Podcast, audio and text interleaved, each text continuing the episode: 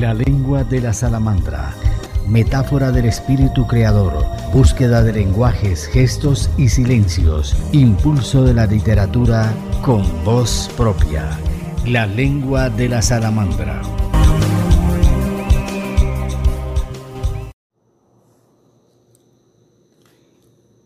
Presentamos hoy al médico José Ignacio Gutiérrez Gómez. Lo enmarcan la sensibilidad, el servicio y la sencillez. Es precisamente su ejercicio al servicio de los demás y la modulación de su vida la que permite darnos cuenta de las virtudes de José Ignacio, que ha dedicado su vida al ejercicio de la medicina. Él es sinónimo de ejemplo, de claridad, revelando su pasión inabarcable a esa ciencia con compromiso y dedicación. Siente un interés profundo también por la música desde una dimensión sentimental, como ese deseo de confesarse, como un acto de comunión con la vida, para lo cual su voz supo hallar el registro preciso en este universo de notas, de pasiones y ansias para comunicarse en la soledad de las conciencias y nos convoca a ese repertorio que trae con una cadencia de ritmo pausado que da base a la melodía sentimental. También escribe poesía por esa necesidad profunda de comprometerse con el mundo emocional y social. Escribe porque quiere quitarse de encima las chispas de la nostalgia. Escribe con el corazón en la mano y en cada imagen en cada inflexión le imprime ternura y melancolía, esa bella forma de interpretar sus poemas, porque la literatura también es curativa.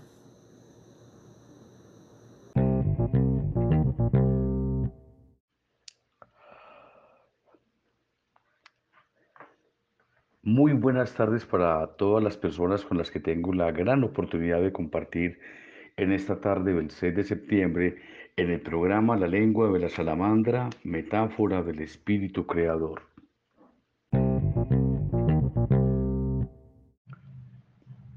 Les habla José Ignacio Gutiérrez Gómez, orgullosamente paisa, nacido en la ciudad de Medellín el 4 de agosto de 1962 acabo de cumplir 60 años de edad. Hice mis estudios de primaria y bachillerato en el Colegio de San José con los hermanos cristianos de la Salle. Luego hice estudios de medicina, me gradué como médico y cirujano en el año de 1988 en la Universidad Pontificia Bolivariana. En el año 2005 hago una primera especialización en Economía y Finanzas de la Salud en la misma universidad y en el año 2007 hago una segunda especialización en salud en gerencia de IPS en la Universidad CES de la ciudad de Medellín. Tengo un solo hermano, eh, Juan Gonzalo. No tuve hermanas, no tuve esa dicha de tener hermanas. Eh, mi hermano es educador.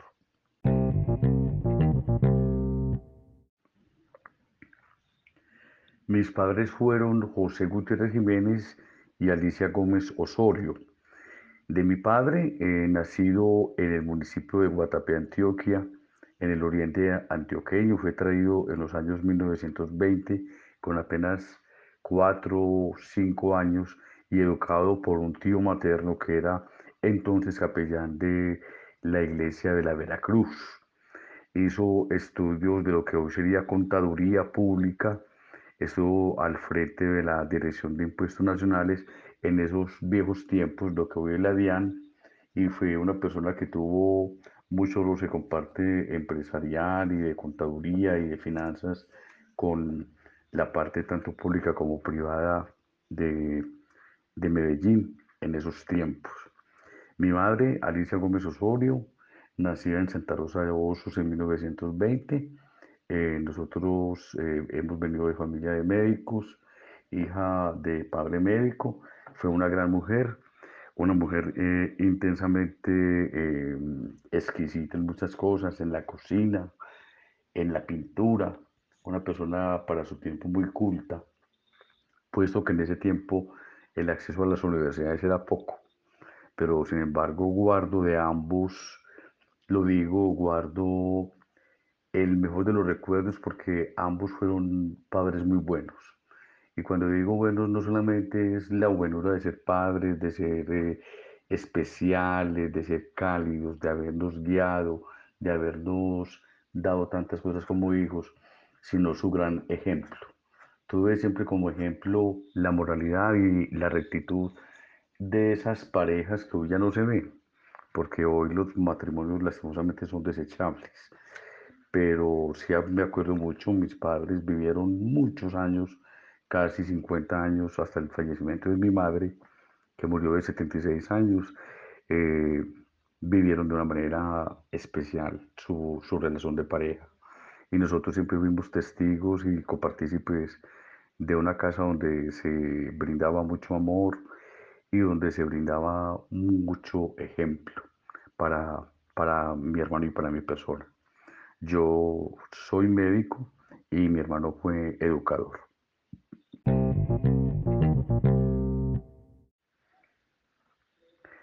Debo decir que mi infancia siempre estuvo acompañada de, muy gratos recuerdos por la calidad de personas que siempre me supieron acompañar desde la niñez, no solamente mis padres, sino tíos, tías tan especiales de ambas familias, donde se daba tanto afecto, tanto calor, tanta calidez, sobre todo tanto ejemplo, que yo creo que es determinante en la formación de los hijos en cualquier momento. Y el gran acompañamiento que siempre tuve desde todas las esferas familiares para el crecimiento, siendo un niño, luego un bachillerato, hasta llegar ya a mi adultez. Con respecto a algo que me haya marcado inmensamente en la niñez, me acuerdo el 20 de julio de 1969, yo apenas con seis años, estábamos en el municipio de Río Negro visitando a una tía, la tía mayor, hermana de mi mamá, la tía Olga, y se estaba transmitiendo en directo el alunizaje del hombre eh, en el año 1969, Apolo 11. Me acuerdo de esos televisores que yo luego llamé de manera humorística o pues con cierto humor eh, televisores de punto porque era un, televisor que uno prendía, había un puntico blanquito en la mitad y al mismo se llenaba la pantalla, blanco y negro obviamente, y ver en directo, yo con seis años, que el hombre estaba pisando la luna, para mí fue algo especial. Luego en la noche miraba la luna arriba y decía, ¿cómo que están allá? Pues no, no me explicaba muchas cosas, pero creo que de las grandes cosas que la humanidad ha vivido y a mí me tocó presenciarlo y en ese tiempo en directo, porque se hizo en directo, en blanco y negro para Colombia, fue haber eh, presenciado el alunizaje el 20 de julio de 1969, hecho eh, por la tripulación de la Apolo 11, donde Neil Armstrong dice, nunca lo olvidaré, dice, este es un pequeño paso para el hombre, pero es un gran paso para la humanidad. Y todos pensamos que si encontramos de pronto momentos que hayan marcado historia en la humanidad, fue ese, el hecho de que el hombre haya ido a la luna. Me acuerdo como ayer cuando vi ese programa y yo hacía preguntas de niño, no creía que pudieran estar allá arriba, ¿cierto? y en todo caso me marcó con gran asombro este acontecimiento.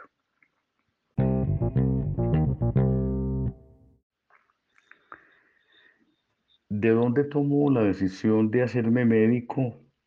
Y si alguien influye para tomar la decisión eh, de haberme dedicado como galeno eh, y tener la profesión de médico que tengo en el momento.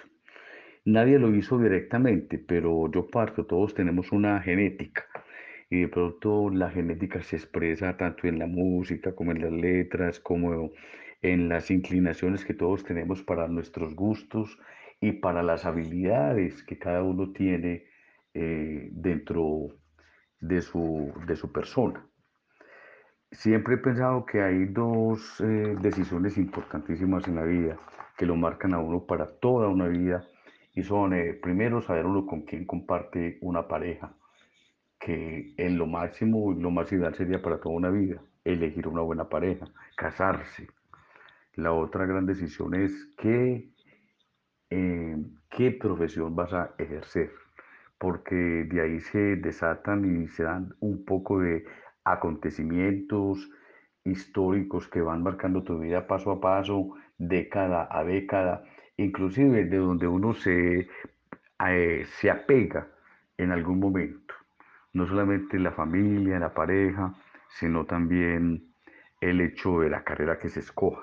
En el caso personal, eh, genéticamente tenía pues eso muy marcado por la familia de mi mamá de Santa Rosa de Osos, donde mi abuelo fue médico y cirujano eh, Efraín Gómez Osorio. Él incluso fue, él estudió en España y fue directo alumno de Santiago Ramón y Cajal, que para entonces en el año 1921 fue premio Nobel de Medicina. Aparte de eso, eh, yo pienso que el árbol familiar me marcó mucho. Mi abuelo fue médico, eh, tuve varios tíos médicos, eh, otros también fueron ontólogos, todos muy entregados como a la parte de la salud en la Medellín de los años 1920, 1950, 60. De ahí entonces pienso yo que sean como las tradiciones de familia, donde hay familia de ingenieros, de arquitectos, de médicos. Y no fue que alguien me dijera que fuera médico, siempre también fue una gran inclinación mía. Yo me defino como una persona muy sensible, muy sencilla y eh, con mucho deseo de servicio y pienso que esto eh, pues eh, daba mucho con el, la persona que era y afortunadamente tuve la oportunidad de presentarme a la Universidad Pontificia Bolivariana donde inicié mis estudios médicos en el año 1980. Inclusive tengo como anécdota, llegué yo a la casa un día del colegio terminando bachillerato y una tía y mi mamá salieron llorando a la puerta de la casa. Entonces yo dije, Dios mío, ¿quién se murió? Cuando mi mamá me abrazó y me dijo, mi hijo pasó a medicina, yo tenía apenas 17 años, comencé, comencé mi carrera muy joven, me gradué de cumplidos 25 años y pues pienso que de todas maneras en todos juega mucho lo que se aprende como ejemplo, lo que se vive dentro del entorno familiar y social y lo genético, es imprescindible. Eh, si uno mira todas las habilidades, eh, mira todas las virtudes, por así decirlo, lo que todos tenemos como, como cosas buenas dentro de nosotros mismos, eh, las facilidades que tenemos, todo viene por la genética. Eso es imprescindible, más yo lo entiendo como médico y es por eso que se desprenden las aficiones que uno pueda tener, el modo de ser, a lo que le guste uno dedicarse y lo que uno defina dentro de su vida. Eh, dentro de eso también jugó mucho las historias de mi madre, que siempre desde muy niño me alimentó mucho y con gran énfasis la, la parte histórica de su familia, eh, médica, tanto de sus padres como de mis tíos, por los cuales siempre tuve un gran arraigo, el cual eh, por distancia no tenía con los tíos eh, directos de mi padre porque ellos vivían en pueblos los cuales yo no visitaba fácilmente.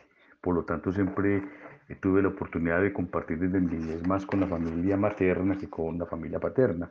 Luego, obviamente, después de haber crecido y tras una madurez, adolescencia, adultez, tuve la oportunidad de conocer mi gran familia Gutiérrez también, hermosa, eh, y de todas maneras eh, es una dicha poder ser eh, parte de esos dos troncos. Pero respecto a este hecho, me definió mucho la familia, el ejemplo que vi de mis tíos, que hubo varios tíos médicos eh, que nos frecuentaban en la casa, las historias familiares, son cosas que lo definen a uno frente a lo que uno va a hacer. Cuando yo me presento en la universidad, pasé directamente a la Bolivariana a medicina, también tenía paso directo a arquitectura eh, y según un estudio psicológico que nos hacían antes de terminar en el colegio, era gran candidato para haber sido periodista o psicólogo. Sin embargo, la psicología o la parte del periodismo no me gustaron pues como para haberlas hecho como tal, sino más bien buscar una profesión que fuera como más, eh, más de la época. En esa época siempre en toda familia que se respetara un poquito, pues tenía que haber un médico, un abogado y hasta de pronto, como decíamos los de tiempo muy atrás, una monjita o de pronto un padre. Y incluso en mi familia hubo, sobre todo por la parte materna, hubo eh, padre y hubo también monjas. Y lo mismo también lo hubo en la familia de mi papá, que como lo dije al inicio, fue capellán de la iglesia de la Veracruz. Conclusión, uno lo define mucho la genética y lo define mucho e, el, ámbito, el ambiente familiar que uno tenga desde pequeño. Y eso es algo que me grabó siempre para, para toda la vida.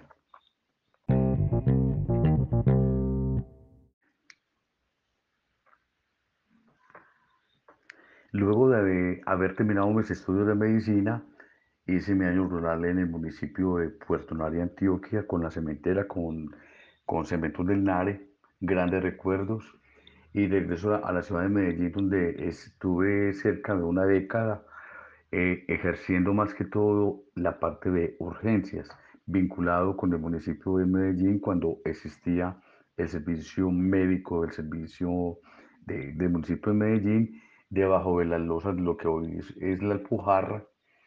Allí estuve mucho tiempo, al igual que en el Hospital General de Medellín donde era parte del equipo de planta de urgencias. Después decido eh, incursionar y estudiar parte administrativa y es cuando hago mis dos especializaciones y a la muerte de mi madre, cuando yo tenía apenas como unos 30 años, eh, decido irme para, para la parte rural. La quise escoger porque acorde con esa afinidad que siempre he tenido como por la parte de sensibilidad, de querer ayudarle mucho a la gente, deseo de servicio. Eh, he pensado siempre que hay dos Colombias. Por un lado me llamaba mucho la atención pues eh, eh, haber sido afortunado frente no solamente la familia que tuve en las dos, mis dos ramas de familia, tanto padre como madre, sino el estudio que se me había dado. Y a la vez que también fui incursionando en otros estudios, se da uno cuenta que es un privilegio que uno pueda tener una buena formación y ponerla al servicio de los demás. Siempre lo pensé.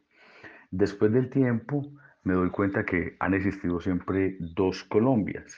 Yo siempre trabajé como médico y aún sigo trabajando en el sector oficial. Estuve muy poco tiempo vinculado con el sector privado, pero siempre he hecho mi carrera desde el punto de vista con la parte de hospitales públicos. Eh, volviendo al tema, siempre he pensado que hay dos Colombias. Hay una Colombia la urbana, con su desarrollo, con sus oportunidades, como también hay una Colombia rural de la cual tuve la oportunidad de conocer eh, todas sus necesidades, la falta de apoyo, inclusive falta muchas veces del Estado.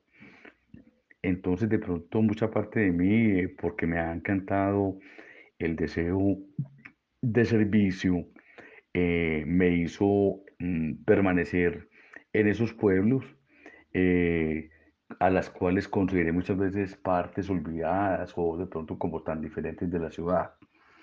Entonces, por eso de pronto era muy bueno aportar un grano de arena. Eh, yo siempre fui buen estudiante, me considero que fui buen estudiante. Y después de eso mm, comienzo a incursionar en varios municipios donde tuve la oportunidad de ser director desde centros de salud, de pronto de hospitales, estuve en La Pintada, en Abriaquí, pasé por Frontino, estuve en Ituango, Antioquia, en, en muchas partes, en Sabana Larga. Luego tuve una gran experiencia que fue el hecho de trabajar cuatro o cinco años con la seccional de salud de Antioquia, donde prácticamente se encuentra la gente que en conocimiento administrativo y acorde con los estudios que yo hice, fueron los grandes profesores que nos marcaron, al punto de haber hecho parte de los equipos técnicos regionales, donde nosotros nos desempeñábamos como asesores directos de toda la red pública de hospitales de Antioquia. De allá tengo grandes profesores y, y personas que muchos conocimos en el octavo piso de lo que es la gobernación de Antioquia donde prácticamente están las personas eh, más capacitadas y que históricamente nos marcaron a todos los médicos y a todos los que fuimos gerentes de hospitales eh, de una manera especial, sobre todo por el continuo conocimiento, por la preparación, venía desde el Ministerio de la Protección Social, unas experiencias muy bonitas. Con respecto a eso, eh, tuve la oportunidad de ser gerente de varios hospitales de Antioquia pero verá que me marcó mucho siempre la parte rural. Y sobre todo porque eh, uno en la parte rural de pronto puede tener más oportunidad de hacer cosas que nadie ha hecho que lo que habría que hacer con una mayor envergadura en una ciudad desarrollada como es Medellín o como puede ser Bogotá o puede ser Cali o puede ser una ciudad grande del país. Los pueblos tienen grandes grandes necesidades. Y es lo más hermoso que hay es uno poder conocer la idiosincrasia de cada pueblo de Antioquia. Yo me acuerdo que yo me ponía a ver, si uno, uno cruza la cruz, la cruz de un Cristo que, también quedó tanto, eh, yo estuve en la parte norte, en la parte del Tuango, que limita con Córdoba, en la parte sur con Pintada, en todo el occidente de Antioquia, como fue aquí, y en todo el oriente, Puerto Nari. Entonces siempre definí, mi Dios quiso que trabajara en esos cuatro sitios y aparte de eso en otros muchos otros sitios de, de Antioquia. Me encantó eso.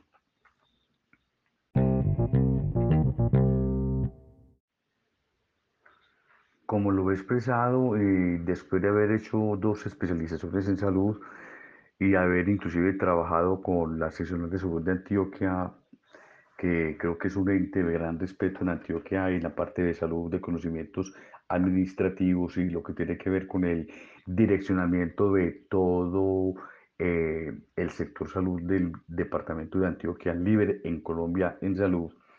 Eh, el municipio que indudablemente me marcó en la vida fue el municipio de Ituanco no solamente porque trabajé por espacio de 14, 15 años, sino porque tuve la oportunidad de ser médico durante seis años, luego ser gerente durante ocho años, o sea, dos periodos de dos alcaldes, y donde hicimos un trabajo social inmenso y grande, como fue la, la modernización de todo el hospital, la creación de varios centros como el Carmelo, eh, en Santa Rita misma, que era un sitio muy álgido.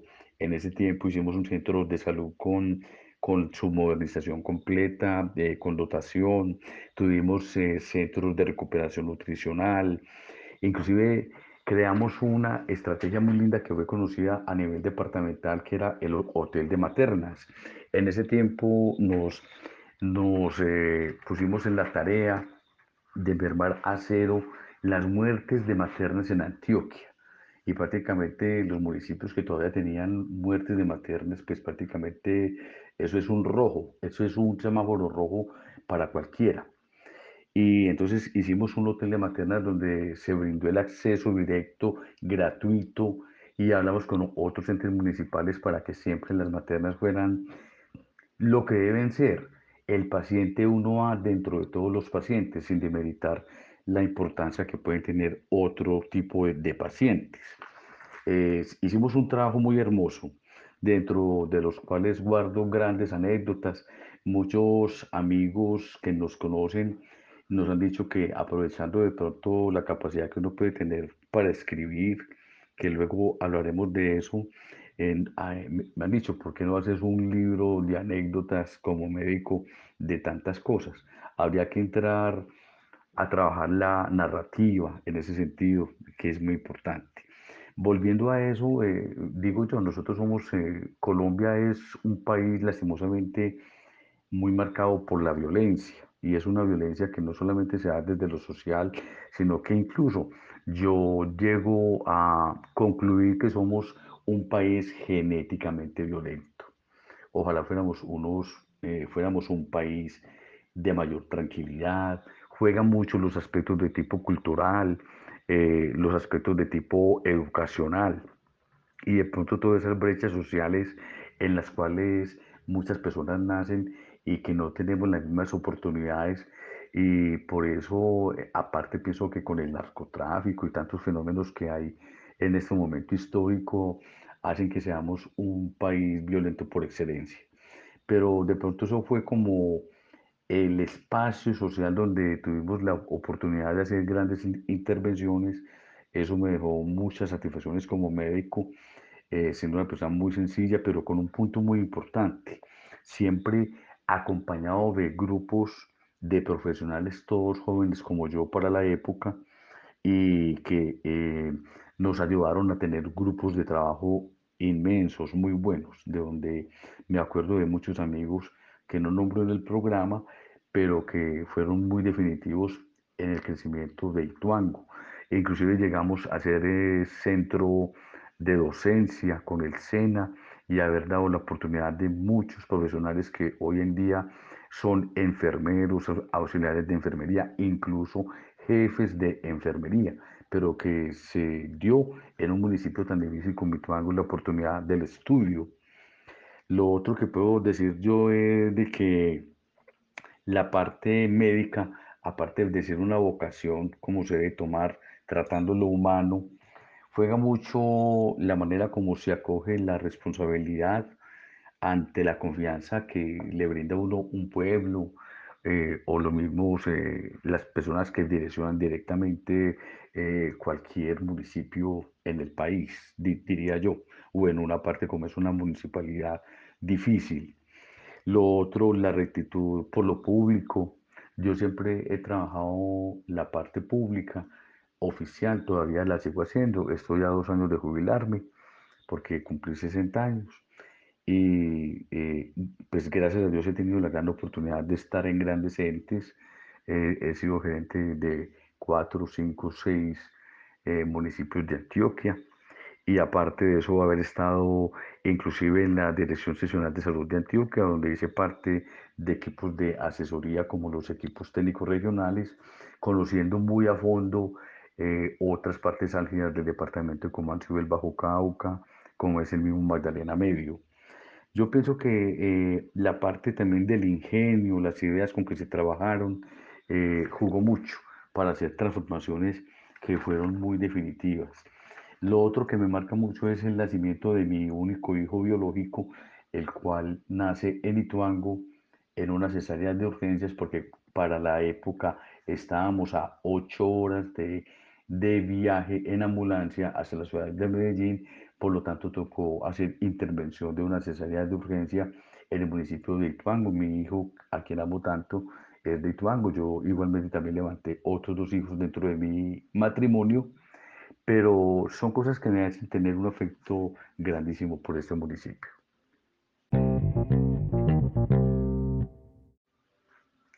Complemento la anterior idea eh, con el hecho de que siempre digo yo, como en la amistad, así como en la amistad, eh, la amistad no es solamente una oportunidad, es una dulce responsabilidad. Los que tenemos eh, la oportunidad de trabajar con el sector público, de servir no solamente al individuo, sino de servir a las gentes, o sea, a núcleos poblacionales, con ideas, con transformaciones, es igualmente desde la parte administrativa e inclusive afectiva, eh, de gran satisfacción, porque uno mejora todo lo que es el entorno de las personas, el acceso a la salud, que quizás es lo más importante. Yo diría que aparte de la seguridad alimentaria, nada se equipara con la salud. Inclusive diría yo, hay mucha gente que dice que la misma educación es más importante que la salud. Yo diría, no, primero es la salud. La educación ya viene a ser otra parte indudablemente eh, necesaria para el ser humano. Pero dentro de las necesidades humanas eh, vemos que la salud sí se vuelve algo que es imprescindiblemente necesaria. Por eso servir a las gentes, a los grupos de personas, a las comunidades, trae una, una, gran, una gran satisfacción desde lo personal.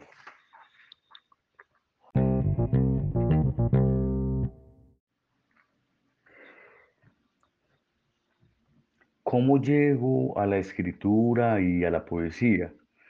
Eh, debo decir que aparte de médico he incursionado en la parte de poesía a nivel del gremio poético colombiano, Estamos incursionando actualmente en el departamento de Antioquia. Tenemos eh, la idea de dos libros que en el transcurso del tiempo y de la manera más, más inmediata podremos sacar. Estamos en todo ese estudio. Lo importante de que llego a la escritura eh, primero porque pienso que todos tenemos eh, las facilidades y es muy importante de que nos conozcamos. Algunos tienen facilidades para la música, eh, otros para la escritura, otros para las matemáticas. Eso es muy importante, por eso es definitivo que desde niños siempre se inculque y se tenga un gran cuidado con lo que ese futuro ser adulto va a ser. Se le conozcan cuáles son sus habilidades, eh, se sepa en qué es notable, en qué esa persona no solamente incursiona con éxito, sino cuáles son sus verdaderos gustos. Por eso yo siempre he dicho, todo profesional o el que tenga acceso a un, eh, a un estudio superior, haga lo que le guste. Haga lo que le guste porque cuando uno hace lo que le gusta, lo hace doblemente bien. A mí igualmente me ha gustado mucho las letras, desde niño siempre tuve o me esmeré mucho por la letra, la ortografía, tuve una gran formación en el Colegio de San José. Y fue también algo muy personal, muy personal el hecho de que siempre era bueno para la redacción, me ponían a hacer un discurso, eh, escribía muy bien cartas, me encantaba mucho la ortografía, eh, o sea, me, desde muy niño me involucré mucho con toda la parte de, lo que llamamos lenguaje y posteriormente pues con literatura igualmente, eh, siendo también lector. Después eh, yo en algún momento de mi vida me divorcio, que hoy en día es muy común. A mí me tocó la época en que solamente se divorciaban los artistas de cine de Estados Unidos, pero hoy usted tranquilamente pregunta a alguien, ve, ¿y vos qué? ¿Cuándo te casaste? y después pregunta, ve, ¿y cuándo te separaste? O cuando te divorciaste. Hoy es lo más común. Vemos que no hay tolerancia, de que se perdió mucho amor, mucho respeto y de que esa imagen del núcleo familiar que manejamos, personas que hoy tenemos 60 años y que vivimos a unos padres como los que yo describí al inicio del programa, ya no se ven. Ya hoy eh, prácticamente, inclusive me atrevería yo a decir que el núcleo social y familiar cambió ya no se tiene la familia nuclear de padre, madre hijos, sino que se vive una, una familia extensiva, donde tranquilamente una niña joven, profesional, independiente de su estatus social y de su cultura y educación, se casa una o mínimo dos veces o hasta tres veces y hoy es muy normal verlo. Eh, dentro de ese contexto, entonces digo yo, yo tuve la oportunidad de quedarme un poquito solo durante varios años, me introspecté mucho en cosas, solamente no el trabajo sin descuidar mi trabajo, sino que me metí mucho en las letras y me encantó siempre mucho la poesía. Yo diría que es un encuentro consigo mismo.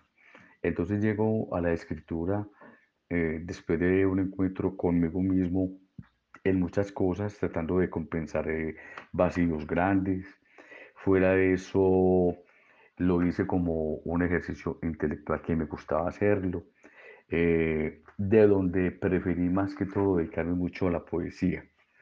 Yo pienso que la poesía es un vínculo con los demás.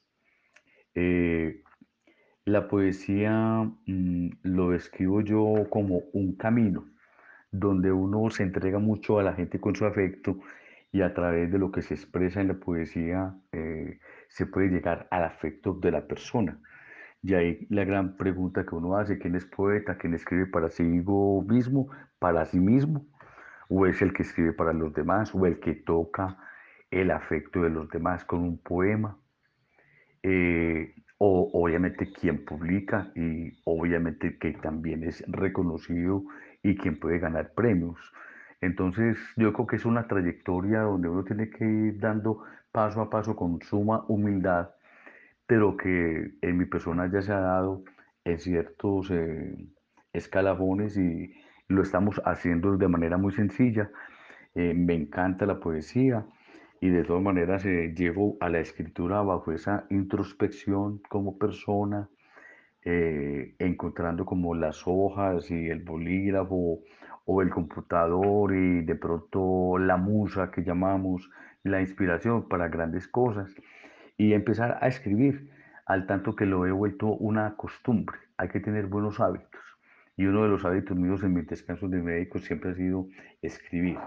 Luego uno pule una poesía, uno encuentra que en un momento tiene una inspiración y a través de ese trabajo que ya lleva por ahí unos 10 años, puedo decir que aunque apenas eh, puedo estar dándome a conocer como, como poeta, que me queda muy grande todavía que se me tome de esa manera, tomándolo eh, y aceptándolo, digo yo, ya tengo 10 años de haber escrito bastante, uno tiene sus momentos, eh, lo otro perfecciona muchas cosas, no solamente acoger eh, todos los direccionamientos que se han dado siempre desde la sintaxis, desde la prosa, la rima, la musicalidad, el tono, la extensión, tantas cosas que acompañan la poesía, sino sabiéndolo también ver como la expresión libre que la poesía tiene y que ha tenido a través de tantos movimientos históricos.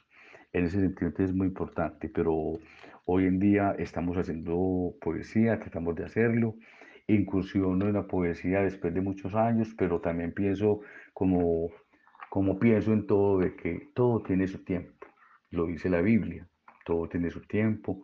Hay tiempos también de Dios, no es cuando uno quiere hacerlo, sino cuando Dios, que lo creo como un ser supremo, una energía suprema que alimenta todas las sensibilidades del hombre, nuestros actuares, pareceres y pensares, eh, es eh, esa fuerza magnífica de energía llamado Dios que nos acompaña a todos, quien define en última instancia cuando uno puede hacer algo y no lo puede hacer.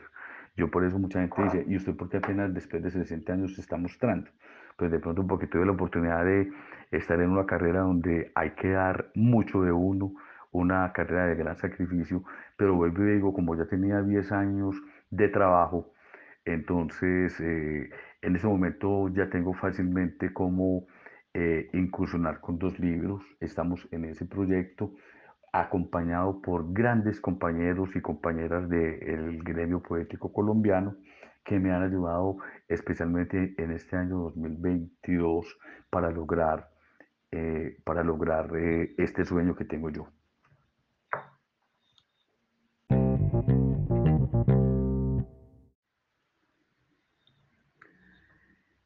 De hojas.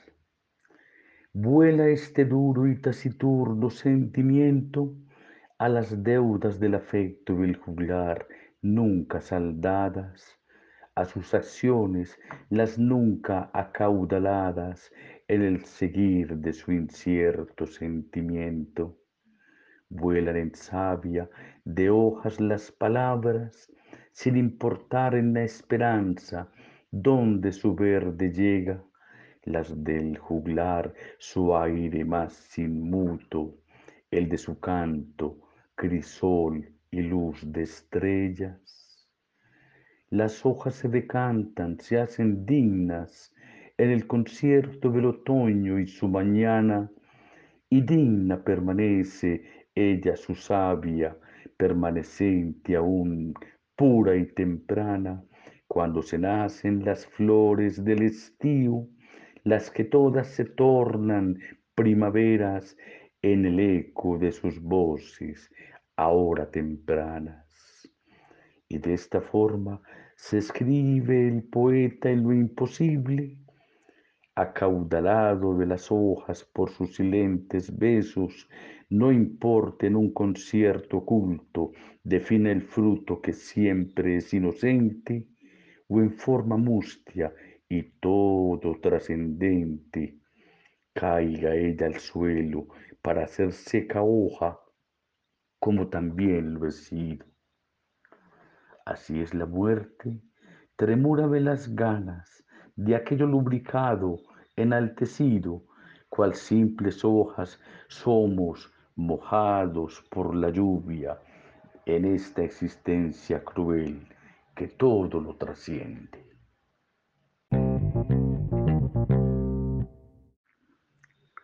Debo decir en este programa de que eh, tengo eh, lazos familiares, afinidad familiar directa con Porfirio Barba Porfirio Barba eh, fue, como todos sabemos, Miguel Ángel Osorio Benítez, nacido en Santa Rosa de Osos en 1883. Mi abuelo era Efraín Gómez Osorio, que es médico, fue médico en España, yo lo comenté ahorita en el programa, eh, casado con una prima hermana que era o fue María Teresa Osorio López. Eh, mi abuelo nace en San Pedro de los Milagros, pero son hermanos, eh, primos hermanos, y mi abuela, sí, directamente de Santa Rosa, nace en Hoyo Rico, también tienen la oportunidad de vivir en Rico y en Aragón, de donde son todos mis tíos maternos, inclusive mi mamá. Mi mamá nació en Hoyorrico. Eh, si uno se remite a la, historia, eh, Porfirio Barbajakov nace en Hoyorrico, en Santa Rosa de Osos.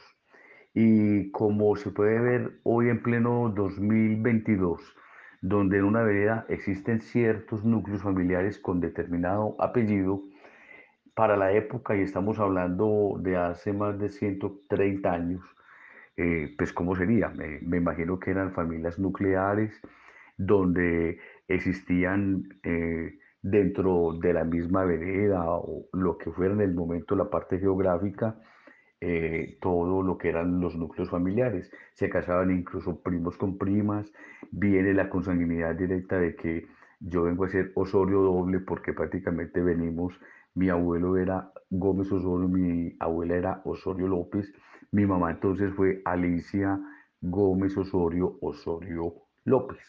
¿ya? Entonces, eh, situándonos eh, en la historia, Porfirio Barba el padre de, de Porfirio Barba eh, Antonio María Osorio, viene a ser primo hermano del padre de mi abuela. Y entonces de pronto eh, en eso podemos deducir que Miguel Ángel Osorio fue un primo directo de mi abuela. Eh, todos sabemos, y lo dice la literatura, de que, de que, de que mm, Porfirio Barbacoa no, tuvo hijos. Otras eh, biografías lo muestran y lo puedo decir tranquilamente, lo mostraban como alguien que fue abiertamente gay nunca tuvo hijos. Otras biografías hablan de que tuvo un hijo llamado Rafael y que tuvo dos hermanas, Mercedes y María. No obstante, eh, viendo todo, todo el pasado de la familia, vemos que se pierde esa parte de la familia. En ese tiempo también la gente fallecía eh, no de 60, 50 años, sino inclusive mucho más jóvenes. Vemos como Porfirio muere en 1942 eh, yo considero que Porfirio, conjuntamente con José Asunción Silva, eh, son los dos grandes exponentes de la poesía colombiana en todos los tiempos. Eh, fue un gran escritor, un gran periodista, fue un bohemio, un loco, fundó muchas revistas, estuvo prácticamente en, Centroamérica, en México, donde fallece en 1942. Inclusive tuve la oportunidad de conversar hace poco con familias que todavía tenemos, personas de 96, 97 años, donde se nos decía, cuando el gobierno colombiano decide repatriar los restos de Porfirio Barbajacó, son recibidos en el entonces aeropuerto de Medellín por un tío mío eh, fallecido, tío materno, hermano de mi madre, médico, Humberto Gómez Osorio, y por Ramiro Osorio Gutiérrez, que en este momento vive, tiene 97 años, y de sus palabras mismas dijo, nosotros mismos fuimos por los restos de Porfirio. Eh, como decimos, no tenemos primos, segundos, terceros que conozcamos directos de Porfirio. Posiblemente esa línea de genealógica queda ahí. Eso es lo que hemos eh, conocido porque hemos hecho pues el estudio de la familia y lo hemos mirado y llegamos a ese punto. Pero si, si, se tiene muy claro de que si somos directos y tenemos una afinidad familiar con, con Porfirio. Eh, por el Osorio, eh, por la consanguinidad que hubo inclusive entre primos hermanos, y lo otro de un sitio tan específico como era en ese tiempo un sitio como Hoyo Rico, Aragón, en el, en el municipio de Santa Rosa de Osos.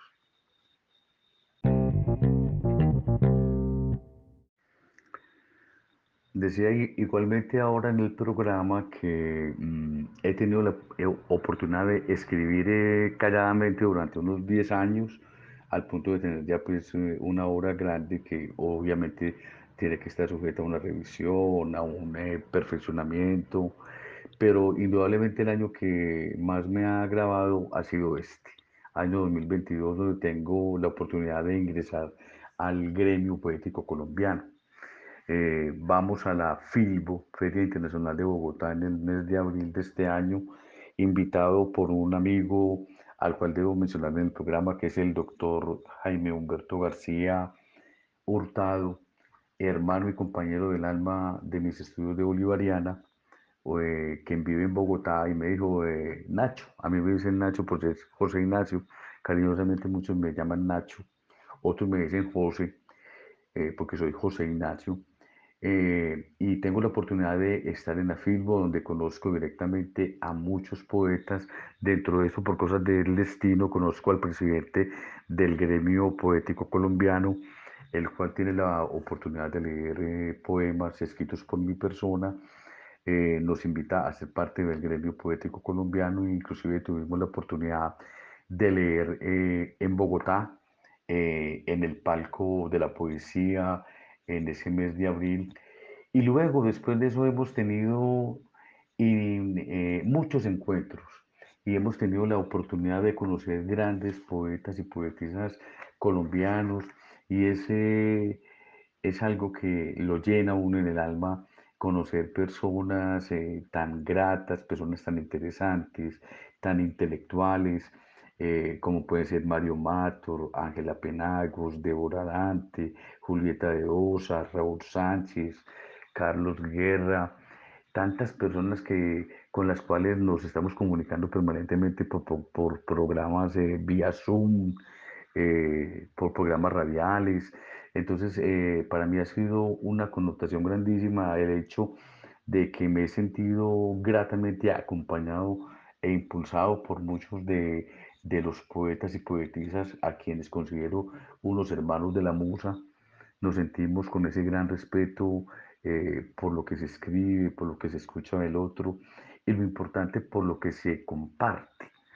Entonces, eh, en ese sentido me siento eh, muy lleno porque hemos hecho un trabajo en 2022 donde apenas estamos empezando a surgir muchas cosas, pero donde ya viene como el, eh, el direccionamiento y el asesoramiento de tanta gente valiosa que hay dentro del gremio poético colombiano para poder eh, publicarlo más ligero. Tenemos con qué hacerlo, ya tenemos nombre para los libros y la idea es de que sigamos. Eh, pienso de que independientemente de todo, el, el, grupo poético, el gremio poético colombiano acoge gente muy hermosa en todo el país lo he tenido como experiencia, he tenido la gran eh, oportunidad de vivirlo, de degustarlo, eh, de estar eh, comunicado por diferentes canales con mucha gente valiosa en la poesía colombiana, desde todos los rincones de Colombia, y mucho más grato ha sido el conocerlos directamente, bajo la calidez de lo que esgrime un poeta, cómo habla, cómo se siente frente a sus compañeros del alma, que son los mismos poetas y poetisas, los que amamos la musa y que de los cuales tenemos tanto que aprender.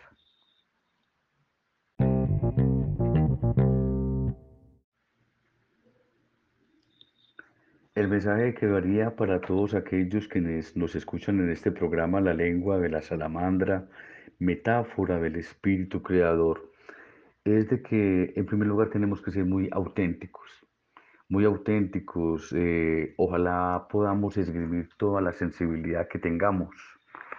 Nosotros somos sensibles por antonomasia.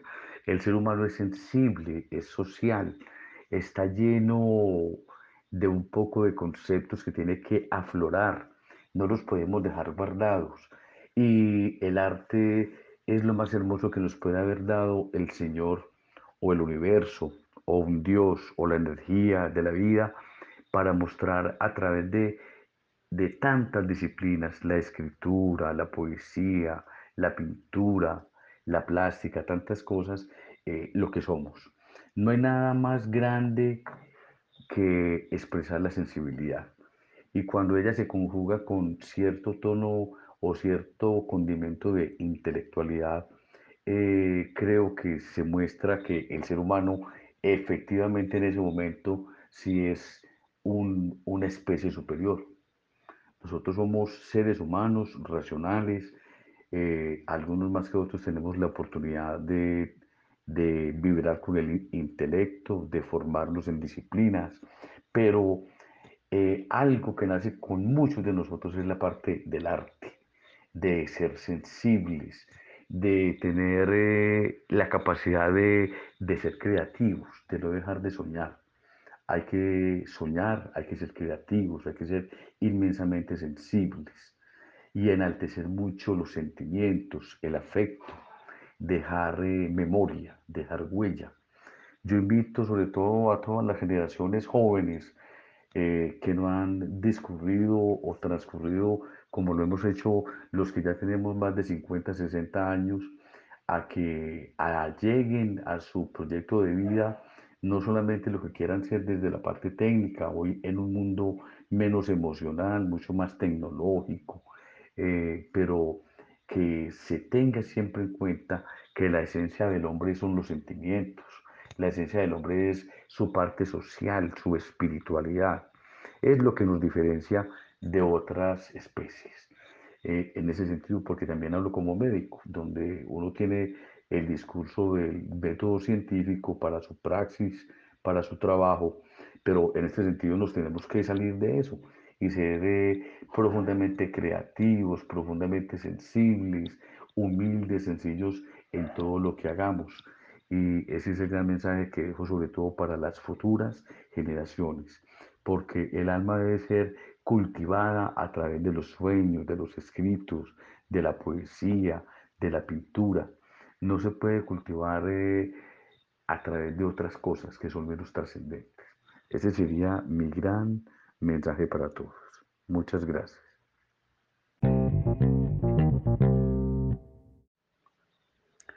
Guardo tuyo en la piel. Soneto. Guardo mío en la piel algo que es tuyo, en la fogosa oscuridad de esta mi alma. Guardo en mi piel de inocencia tu recuerdo, inmaculado cual lo nube o mis sábanas. Guardo tuyo en la piel las corolas de las flores, fecundantes cuando albergábamos aquel deseo mutuo, y eras en nuestra piel proeza y danza. Y en esta oscuridad, tras una nueva noche, guardo mi en la piel lo simple de lo tuyo, atesorando en mi memoria tus derroches.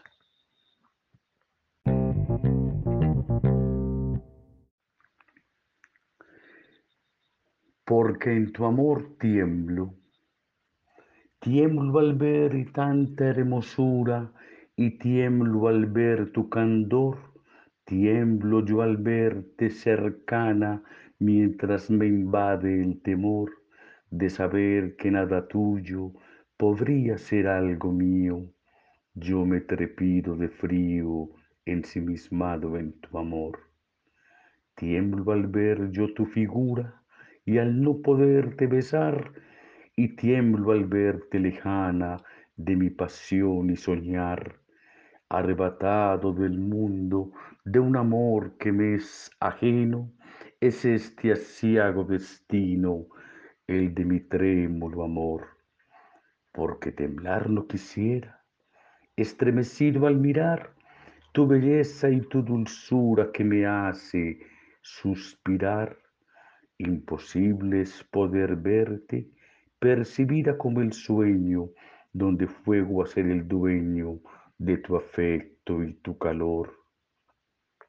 El pensar que fueras mía me hace temblar de emoción, como tiemblo en mi tristeza al no tener yo tu amor.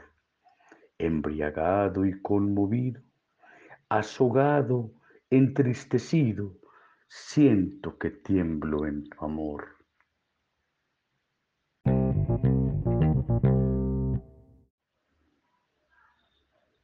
Si del solaz afecto, si del solaz afecto ella se perfundiera, por el temor extremo siempre expectante y probo, como así de fecundo, si con su simple canto, silencio, seduciera las mínimas verdades de su distante mundo.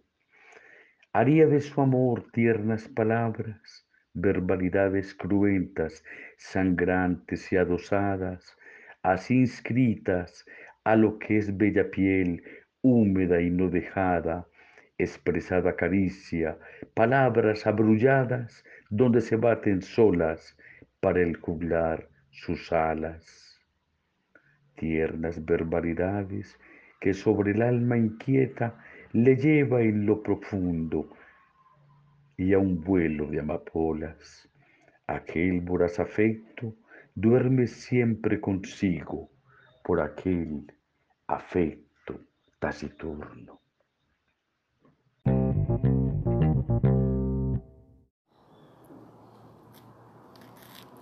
Te invitamos al próximo programa de la lengua de la salamandra. La belleza de escapar a todos los límites, de indagar la palabra y de tejer historias. Conéctate penagosangelal.gmail.com Te esperamos. La lengua de la salamandra, metáfora del espíritu creador, búsqueda de lenguajes, gestos y silencios, impulso de la literatura con voz propia. La lengua de la salamandra.